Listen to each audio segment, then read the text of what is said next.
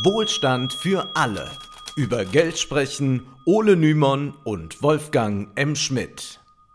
Hallo und herzlich willkommen. Hallo Wolfgang. Hallo Ole. Heute blicken wir wieder einmal nach China. Es soll um Alibaba gehen. Oft heißt es ja, Alibaba sei das chinesische Amazon. Wir werden heute aber sehen, dass das überhaupt nicht stimmt. Alibaba funktioniert völlig anders und ist eigentlich auch noch viel bedeutsamer als Amazon. Dennoch kann man den Hut ziehen vor dem Journalisten Chris Anderson. Der schrieb nämlich schon 1999 einen Artikel in The Economist und daran hieß es, Amerika hat Jeff Bezos, China hat Jack Ma. Damals steckten beide Unternehmen noch in den Kinderschuhen. Es war noch überhaupt nicht klar, in welche Richtungen sie sich entwickeln würden, aber Anderson hat das schon sehr, sehr früh erkannt, dass das die zwei führenden Persönlichkeiten sind. Bezos hatte von Anfang an, als er das Unternehmen 1994 gründete, den Wunsch, ein Allesverkäufer zu sein. Zwar begann das Unternehmen mit Büchern und bald darauf gab es dann CDs und DVDs zu kaufen, aber Bezos hatte schon das Große im Blick und wollte eigentlich einmal alles verkaufen und er ist ja auf dem Weg dorthin. Und da hilft ihm auch Marketplace. Über Marketplace können ja kleinere Händler gegen eine Provision dann auch auf dieser Plattform präsent sein. Später kamen dann auch bei Amazon noch weitere Unternehmen, weitere Geschäftszweige hinzu, so zum Beispiel der Cloud-Service Amazon Web Service und AWS wurde 2006 ins Leben gerufen und macht inzwischen ca. 13,5 Prozent der Amazon-Einnahmen aus. Alibaba ist anders aufgebaut, können wir schon mal sagen. Der wichtigste Unterschied, der besteht darin, dass das 1999 von Jack Ma gegründete Unternehmen die angebotenen Artikel nicht selbst verkauft und versendet. Alibaba besitzt also nicht wie Amazon gigantische Lager, wo man Bücher, DVDs, alles Mögliche lagert. Alibaba ist eine immens große, aber schlanke Plattform. Es klingt vielleicht ein bisschen verwirrend, da viele wahrscheinlich davon ausgegangen sind, dass man wie bei Amazon die Ware von Alibaba erhält.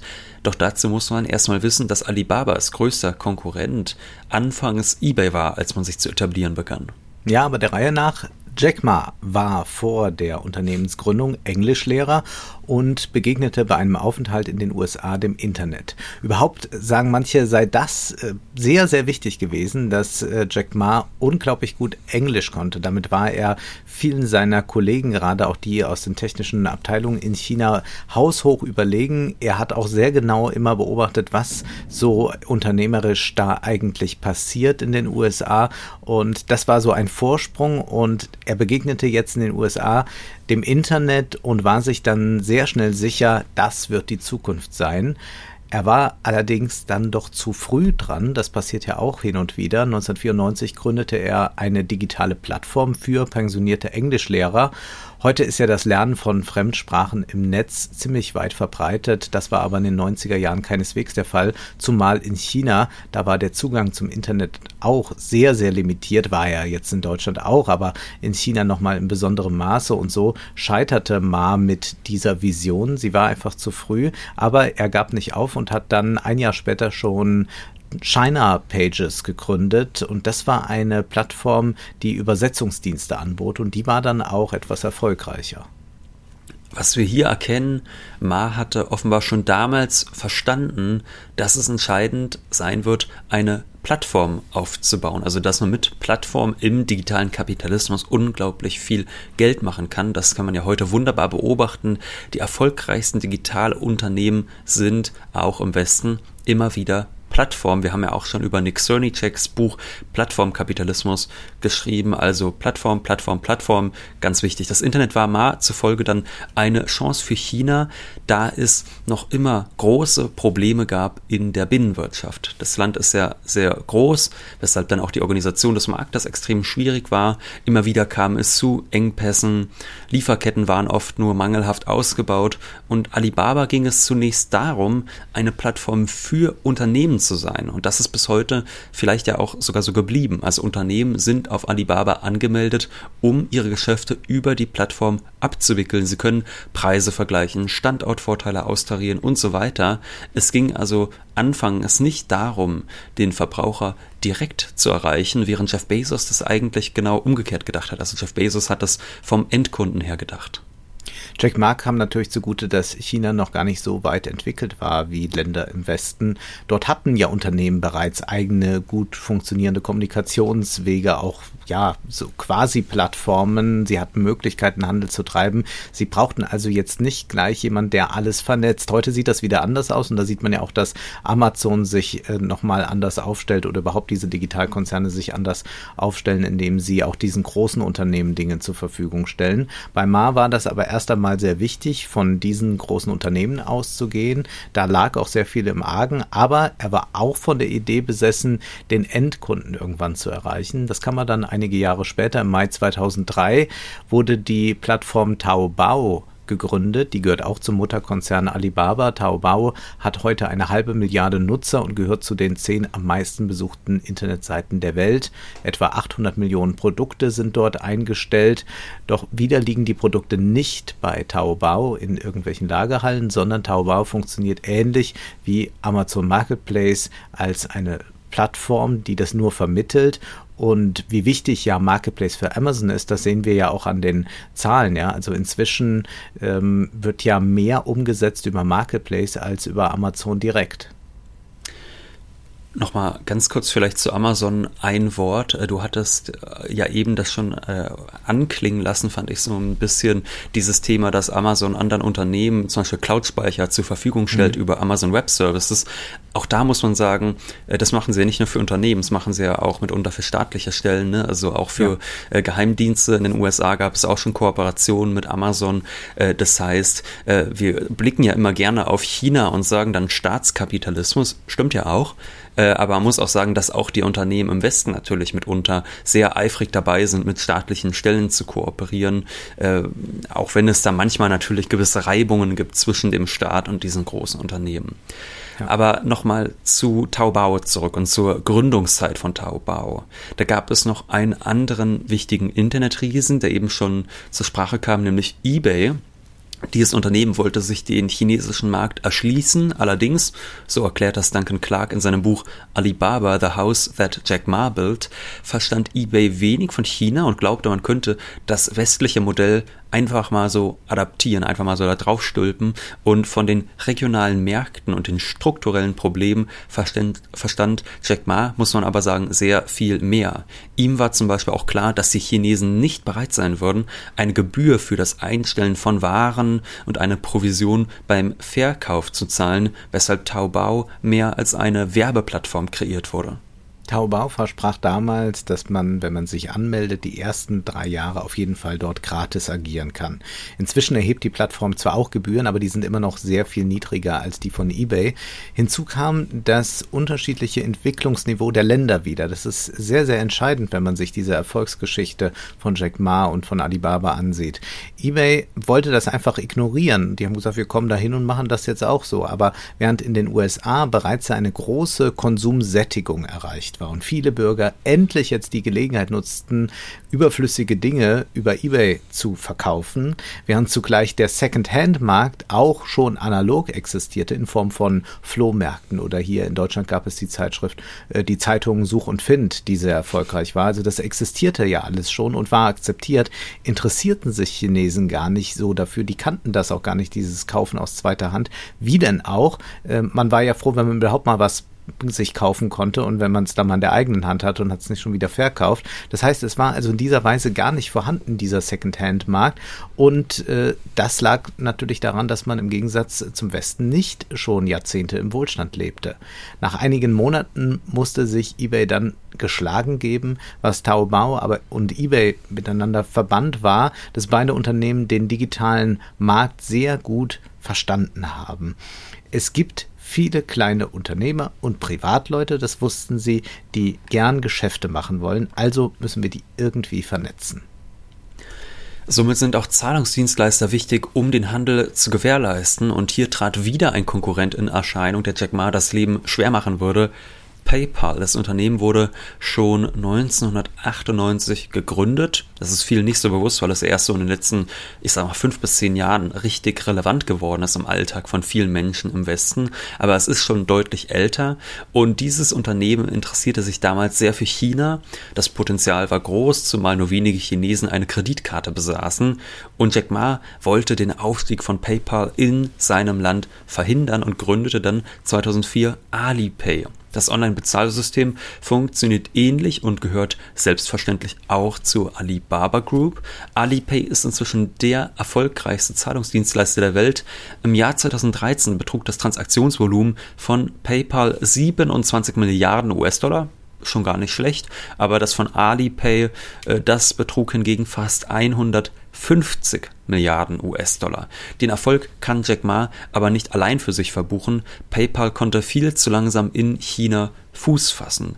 Duncan Clark schreibt dazu, um PayPal gegenüber fair zu sein, regulatorische Hindernisse in China waren ein wichtiger Faktor für die Verzögerung.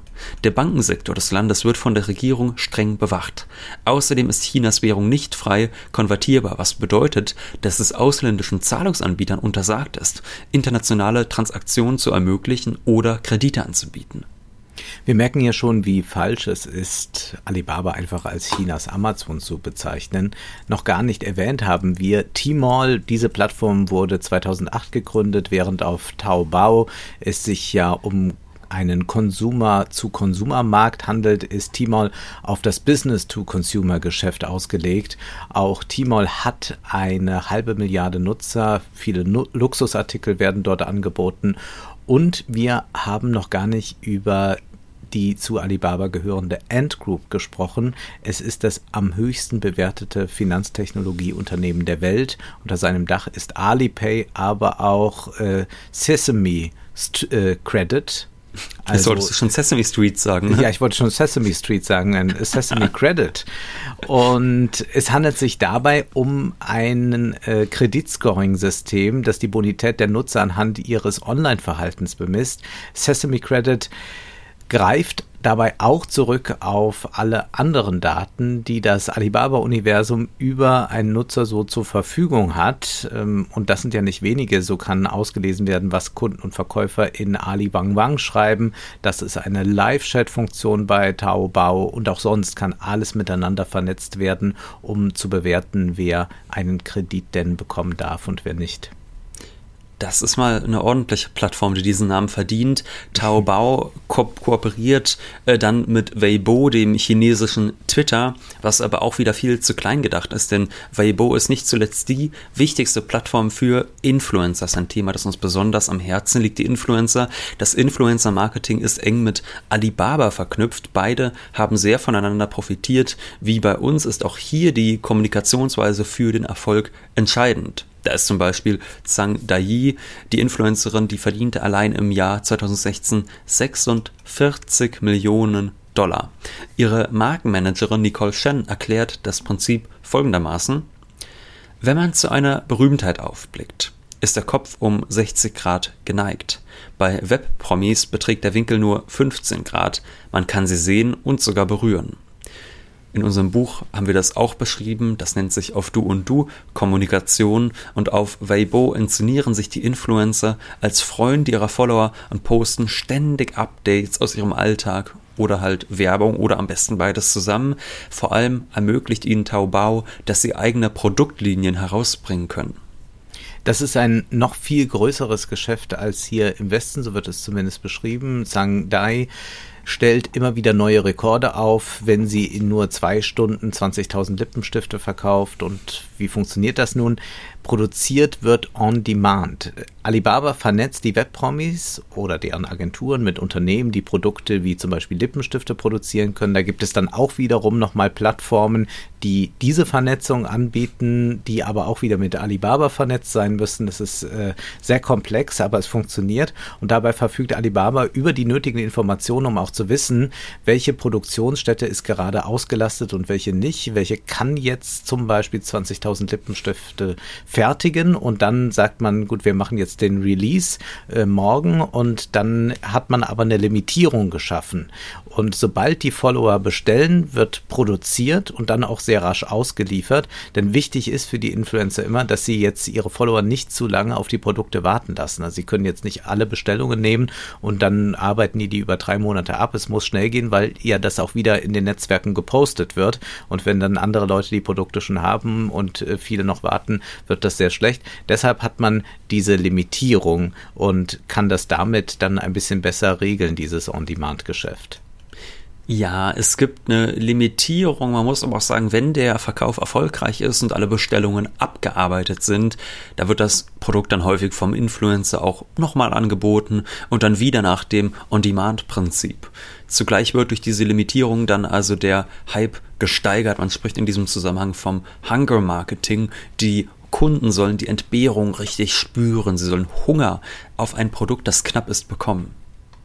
Hype ist ein gutes Stichwort, denn das ist etwas, was für Taobaos Erfolg unabdingbar ist, dass immer wieder Hypes produziert werden und den größten Hype hat Alibaba selbst geschaffen. Wir kennen hier ja den Black Friday, aber der ist nichts gegen den Singles Day, der immer am 11.11. .11. eines jeden Jahres stattfindet, also dann wenn es heißt Kölle Alaf, dann ist dort Singles Day. Und wir kennen natürlich auch den Valentinstag, der die Paare feiert und der Singles Day, der symbolisiert die Vereinzelung. Diesen Tag, den gibt es schon länger als Alibaba. Diese vierfache Eins steht eben für die Vereinzelung. Mhm. Das soll ein Tag für all jene sein, die allein leben auch eine durchaus äh, schöne Idee vielleicht, dass man nicht immer nur die Paare feiert, sondern auch die, die allein leben. Und Alibaba hat diesen Tag 2009 zu einem verrückten Shopping-Event auserkoren, an dem man logistische Wunder zu vollbringen scheint. Also schon 2014, da konnte Alibaba am Singles Day 325.000 Aufträge pro Sekunde teilweise bearbeiten. Und 2020, da belief sich der Wert aller von Alibaba verkauften Waren am Singles Day auf 64 Milliarden Euro Euro. Man muss aber auch sagen, klar, das ist jetzt ein großes Volumen, aber man muss auch sagen, das Event wurde dann auf mehrere Tage gleich ausgedehnt. Also es war nicht nur ein Singles Day.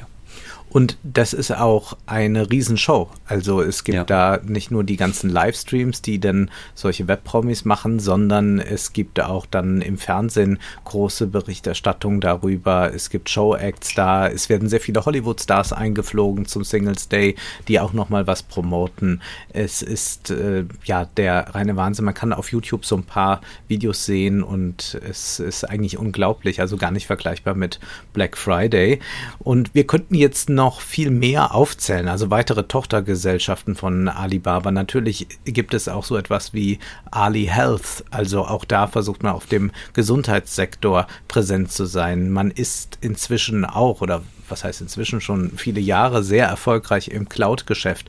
Zudem kooperiert man stark mit der KP in Sachen Social Credit System, aber auch andere Infrastruktur stellt man dort zur Verfügung. Erwähnenswert wäre auch die Taobao Universität. Dort wird man ausgebildet von erfahrenen Taobao Verkäufern, wie man es auf der Plattform zu etwas bringen kann. Wir wissen, dass Präsident Xi allen chinesischen Bürgern in den nächsten Jahren ein bescheidenes Maß an Wohlstand verspricht und Taobao erfüllt eine ideologische Funktion somit, da hier Aufstiegs- und Selbstständigkeitsträume Realität zu werden scheinen. Betrachten wir den Konzern nun aber noch mal ein bisschen abstrakter. Es sind ja nicht bloß geniale unternehmerische Entscheidungen von Jack Ma, die für diesen Erfolg gesorgt haben. Vielmehr verfolgt man eine grundsätzliche Strategie, die Ming Zeng in seinem Buch Smart Business nachzeichnet. Ganz kurz noch, ich musste eben ein bisschen schmunzeln, als du von dieser Taobao-Universität gesprochen hast, äh, wo man dann den Menschen noch erklärt, wie sie auf der Plattform besonders gut verkaufen können. Da musste ich an unseren guten Freund Simon Desue denken, der ja, ja, mittlerweile auch sein Geld damit macht, dass er jungen Menschen, wahrscheinlich vor allem jungen Männern, muss man realistisch sagen, erklärt, wie die auf Amazon andere Leute übers Ohr hauen können. Da ist wahrscheinlich die Taobao-Universität ein bisschen seriöser, äh, aber egal, kommen ja, wir nochmal zurück. das geht ja. schon in, diese, in diesen Bereich Coaching und man versuchte also diese Online-Shops jetzt ähm, auch als Orte der äh, Selbsterfindung äh, und Selbstentwerfung zu kreieren und vor allem soll da so ein Know-how vermittelt werden, denn es reicht ja tatsächlich nicht einfach zu sagen, ich stelle jetzt mal meine Produkte dort ein, sondern ich muss ja auch alles tun, um den Algorithmus froh zu machen, denn das ist ja, ja. im höchsten Maße Algorithmus getrieben und sowas lernt man in irgendwelchen Coachings, mal dubios, mal vielleicht auch ernsthafter und bei Taobao machen die das auch äh, ganz klar, wie man diese Geschäfte kreiert, ja. Ja, aber zurück zu Min Zeng, über den du eben gesprochen hast. Der war elf Jahre lang Chief Strategy Officer und hat dann in diesem Buch Smart Business äh, ja ein bisschen erklärt, wie dieses System eigentlich funktioniert. Zwar lautet der Untertitel Alibabas Strategiegeheimnis, aber man muss dazu sagen, äh, der Autor gibt eigentlich keine interner Preis. Aber er erklärt, Grundsätzliches darüber, wie das Ganze funktioniert. Und zwar war Alibaba an der Produktion und der Lagerung äh, von Produkten eigentlich nie interessiert. Das haben wir vorhin schon anklingen lassen. Man macht das nicht wie Amazon, dass man ein eigenes Warenlager hat, wo man DVDs, Bücher und alles Mögliche lagert und dann verschickt, äh, sondern es geht eigentlich um eine effiziente Vernetzung, aus der sich Kapital schlagen lässt. Und dabei stehen eben vor allem zwei Aspekte im Vordergrund, nämlich Netzwerkkoordination und Datenintelligenz. Bing Zeng schreibt, die Netzwerkkoordination bewirkt, dass eine große Zahl von Menschen und Firmen online zusammenarbeiten und dabei ein kompliziertes Geschäftsproblem viel effektiver und effizienter lösen können, als dies einem oder mehreren durch vertikale Integration strukturierten Akteuren gelänge. Dieser neue Ansatz hat die E-Commerce-Plattformen von Alibaba ins Leben befördert und dazu beigetragen, Nischen für viele neue innovative Spieler auf diesen Plattformen zu erschaffen. Diese Nischen sind selbstverständlich mitunter riesig in einem ja. so großen Land. Ja, Alibaba koordiniert besser als jedes andere Unternehmen in China die verschiedenen Akteure. Es ist quasi kapitalistische Planwirtschaft. Alibaba verfügt über alle nötigen Informationen und teilt diese mit jenen, die dann auf den Plattformen vertreten sind. Was Mao nie gelang, könnte man zugespitzt sagen, hat Jack Ma geschafft. Das Land ist so vernetzt, dass es kaum noch Engpässe und Verzögerungen gibt. Wichtig ist dabei aber auch, dass die Nutzer zum Beispiel von Taobao, die Nutzer, auch wirklich das finden, was sie suchen. Ja, und nicht nur das, was äh, Mao nicht gelang, können wir da eigentlich sehen, sondern wir haben ja auch schon über das Projekt Cybersyn vor einigen Wochen gesprochen in Chile. Und auch da muss man sagen, ja, die hätten sich da wahrscheinlich auch noch ein paar Scheiben von abschneiden können. Aber klar, da war man natürlich in 70er Jahren noch nicht auf diesem Standard wie heute angekommen. Äh, aber da sieht man auch, dass es natürlich damals hätte man die heutige Technik gehabt, deutlich anders hätte laufen können im Chile der 70er Jahre. Jedenfalls zu diesem Thema äh, Suchen, ja, dass man das findet, was man eigentlich sucht, möglichst problemlos. Dazu erklärt Min Zeng, Taobao ist stolz darauf, individualisierte Schaufenster und sogar individualisierte Einkaufszentren für seine verschiedenen Nutzer zu schaffen. Doch wenn ihr gesamtes Einkaufszentrum nur so groß ist wie ein Smartphone-Bildschirm, ist Kreativität gefragt. Heißt, man muss folglich möglichst viele Daten auswerten können, um den personalisierten Webshop bieten zu können.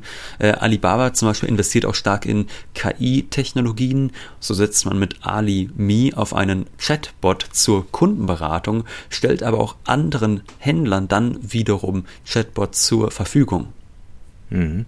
Bei Amazon können wir das auch erleben. Also das ist ja auch eine Plattform, die die äh, ja, nicht nur eine personalisierte Anzeige gewährleistet, sondern auch Werbekunden natürlich dort einiges bieten kann. Und wenn dann so eine ähm, Verbindung da ist, wie jetzt seit einigen Jahren zu, zu Twitch. Also auch das kann ja ausgewertet werden und auch das generiert Daten, sodass man da auch da stärker personalisieren kann. Äh, das macht man bei Alibaba eigentlich schon länger und vielleicht auch in viel größerem Maßstab, weil man so viel unter einem Dach hat. Es ist mitunter erschreckend zu lesen, wie Jack Ma das gesamte Unternehmen eigentlich als eine große Maschine begreift, die nur immer effizienter gemacht werden soll. Das Unternehmen soll übrigens mehr als 100 Jahre halten. Also das ist äh, sein Ziel, dass das äh, ein Unternehmen ist, das mehr als 100 Jahre alt wird.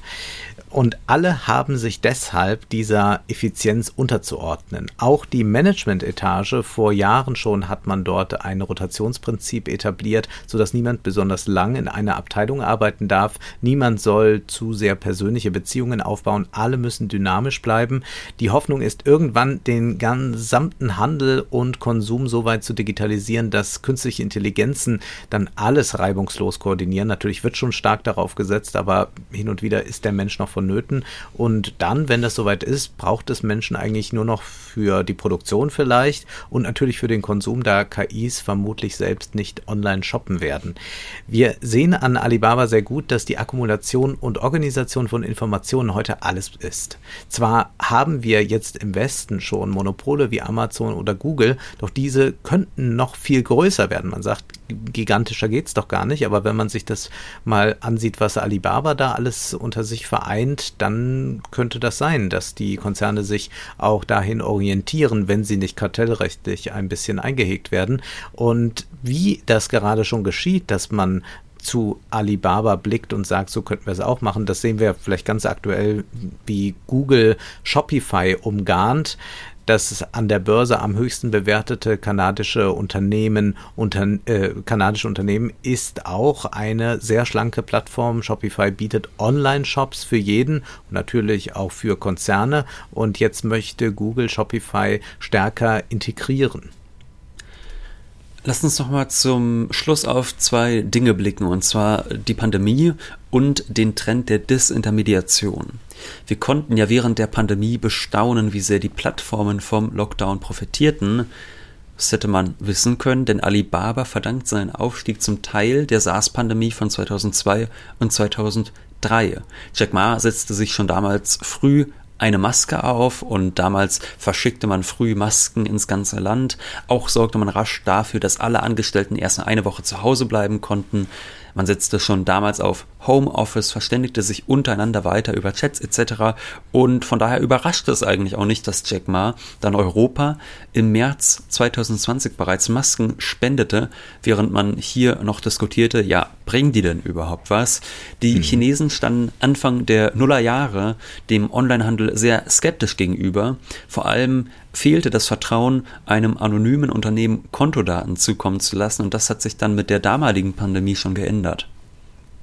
Während der Quarantäne mit geschlossenen Geschäften war der Onlinehandel aber plötzlich eine begehrte Alternative. Alibaba begriff, dass diese Chance unbedingt genutzt werden musste. Es kam zu einem Online-Boom, nachdem ja zuvor erstmal die Dotcom-Blase geplatzt war und das war auch für China und auch für Alibaba nicht angenehm. Nun aber bestellten die Chinesen mehr denn je online und Alibaba erwies sich als verlässlicher Partner, was auch wichtig ist in einem Land, in dem es sehr viel Korruption gibt äh, wo vieles nicht so geregelt war. Und da hatte man erst einmal Ängste, wenn es um das Online-Bestellen ging. Das war ja hier anfangs auch noch ein bisschen äh, vertreten so, aber ich glaube, das hat äh, gar nicht die Dimension gehabt, wie das in China der Fall war. Aber man konnte sich jetzt eben als äh, verlässlicher Partner zeigen.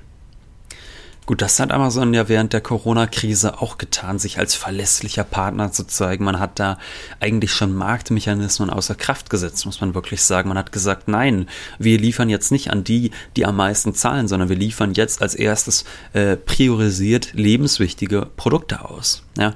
Und auch Alibaba konnte sich während der neuen Pandemie als Krisenhelfer inszenieren, indem man durch Livestreams das Online-Shopping nicht nur auf eine neue Ebene hob, sondern vor allem kleine Unternehmen in den Provinzen es ermöglichte, online neue Märkte sich zu erschließen. Manche Verkäufer wurden durch diese Livestreams zu neuen Netzprominenten. Während hierzulande das Livestreaming ja während der Krise erst langsam so als Verkaufskanal entdeckt wurde und es auch immer mehr Influencer-Marketing nun bei Twitch gibt, ist das Livestreaming für Alibaba seit vielen Jahren eminent wichtig und die Pandemie, die hat das nur noch verstärkt.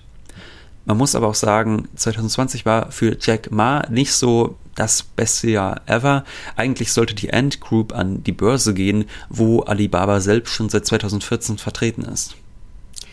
Das aber wurde im letzten Moment von der KP gestoppt. Für knapp drei Monate verschwand Jack Ma aus der Öffentlichkeit. Niemand weiß so genau, was ist da hinter den Kulissen vorgefallen. In unseren anderen China-Folgen haben wir ja bereits gezeigt, wie Deng und seine Nachfolger Maos Erbe abgewickelt haben. Und stattdessen haben sie einen chinesischen Kapitalismus oder einen Kapitalismus chinesischer Prägung etabliert. Und das meint auch, dass die KP letztlich immer die Oberhand behält, selbst wenn man sich für ausländische Investoren öffnet oder Unternehmergeschichten wie die von Jack Ma möglich sind. Ma kann aber in China nicht agieren wie, sagen wir, ein Elon Musk in den USA. Immer wieder fordert die KP Demut und Unterwerfung, weshalb Maß Kritik an der Regierung, wonach diese zu innovationsscheu sei und so weiter, gar nicht so gut angekommen ist. Das Vorgehen Chinas bezüglich des Börsengangs äh, der Ant Group, das sollte man aber trotzdem nicht gleich diskreditieren, denn die Ant Group agiert, was zum Beispiel die Kreditvergabe anbelangt, wie eine Bank, wurde aber bislang nicht wie eine solche reguliert. Wird die Ant Group durch einen Börsengang noch mächtiger, dann würde es natürlich für die Regierung immer schwieriger werden, das Unternehmen einzuhegen und deshalb wird er hart reguliert und wir können uns sicher sein, dass viele Konzerne aus dem Silicon Valley mit Schrecken nach China blicken, denn auch immer mehr Politiker im Westen erkennen, dass die Macht dieser Digitalunternehmen dringend beschnitten werden sollte. Das Konzept Staatskapitalismus, das ist nicht nur in China en vogue. In Le Monde Diplomatique schreibt Jordan Puy, das Projekt des Jack Ma, eine nicht an Staaten gebundene Digitalwährung zu schaffen, nährt die Befürchtungen, der chinesische Milliardär könne ein nicht mehr zu kontrollierendes Imperium errichten. Die KP hat nun vorerst gezeigt, dass sie der Herr im Hause ist das zweite Thema ist noch die Disintermediation. Darin steckt die These, dass man nun im digitalen Zeitalter keine Intermediäre, keine Vermittler mehr benötigt. Damit fallen dann auch Gatekeeper weg. Ein Beispiel wäre ja die Blockchain oder wäre auch der Podcast. Wir benötigen kein Medienhaus, das unseren Podcast vertreibt. Der RSS-Feed macht es möglich. Nun sind wir zwar auch auf Plattformen vertreten, aber nicht ausschließlich auf einer, wenngleich es natürlich ein Problem für uns darstellen würde, wenn Spotify jetzt sagen würde, ab sofort wird dieser Podcast nicht mehr bei uns angezeigt. Jack Ma hat aber früh gesehen, dass das doch eine sehr eigenartige, eigentlich eine illusionäre Vorstellung von einer digitalen Welt ist, dass diese ohne Intermediäre auskommen soll. Nein, Menschen und Unternehmen vernetzen sich keineswegs unmittelbar, sondern sie brauchen Infrastrukturen bzw. Plattformen. Alibaba ist der Vermittler für alles und hat damit viele andere alte Intermediäre ersetzt. Alibaba ist das Shopping Center, ist die Bank, ist Social Media, ist das Zeitungs- und Medienhaus. So werden bei Taobao jetzt vermeintlich journalistische Inhalte angezeigt. Also man sieht dann solche Artikel dort, aber diese beschäftigen sich dann fast alle mit Produkten oder man produziert auch eine eigene Serie und die steckt dann auch voller Product Placement. Alibaba ist der Intermediär, könnte man sagen, für das gesamte Leben. Von Disintermediation kann also im digitalen Zeitalter wirklich nicht die Rede sein. Ja, man kann wunderbar beobachten, wie auch Unternehmen im Westen, also hier, diesen Weg einschlagen, sich da einiges von Alibaba abschauen. Nehmen wir zum Beispiel mal den Springer-Konzern, der ist ja schon lange dafür bekannt, vermeintlich journalistische Inhalte zu produzieren. Und man muss auch sagen, klar, jetzt regen sich immer alle täglich auf Twitter auf darüber an den in der Tat entsetzlichen Bild- und Weltjournalisten. Aber das große Geschäft, das wird ohnehin vielleicht sogar woanders gemacht. Denn nicht nur kann man auf der Bildseite solchen Product Placement Journalismus beobachten, auch ist der Konzern in Sachen Beteiligung sehr breit aufgestellt. Da geht es nicht nur um Zeitungen äh, und auch nicht nur um eigene Fernsehkanäle, wie es ja mittlerweile gibt. Nur mal ein Beispiel. Seit 2015 beteiligt sich Springer mit 55 Prozent an der Immowelt Holding AG und diese wiederum ist ein Zusammenschluss der Immowelt Gruppe, zu der das Immobilienportal immowelt.de gehört. Da kann man sich natürlich bei Springer besonders ausgewogen über Mietpreisbremsen und Co. informieren, da können wir uns sicher sein. Es ist alles schön fein säuberlich voneinander getrennt. ja. das, ist, das ist reiner Zufall, wenn da mal irgendwie ja. was gegen äh, Mieter steht. Nein, das ist Beteiligt, einfach eine objektive Einschätzung. Ganz genau, ganz richtig. Äh, ähnlich verhält sich wahrscheinlich auch bei den Autos. Also man ja. ist auch bei einer Autokaufplattform beteiligt oder auch bei Börsenportalen und, und, und. Also die Alibabarisierung ist in vollem Gange und ja, wir werden an dem Thema dranbleiben. Wir wollen noch zum Schluss hinweisen auf das Wohlstand für alle Spezial, das am Samstag schon erschienen ist. Ole, du hast mit der Historikerin Lea Haller gesprochen über den globalen Rohstoffhandel. Jetzt ist aber erst einmal Schluss für heute, denn Zeit ist Geld. Prosit. Das war Wohlstand für alle. Ihr könnt uns finanziell unterstützen über paypal.me-ole und Wolfgang oder über die in der Beschreibung angegebene Bankverbindung. Herzlichen Dank.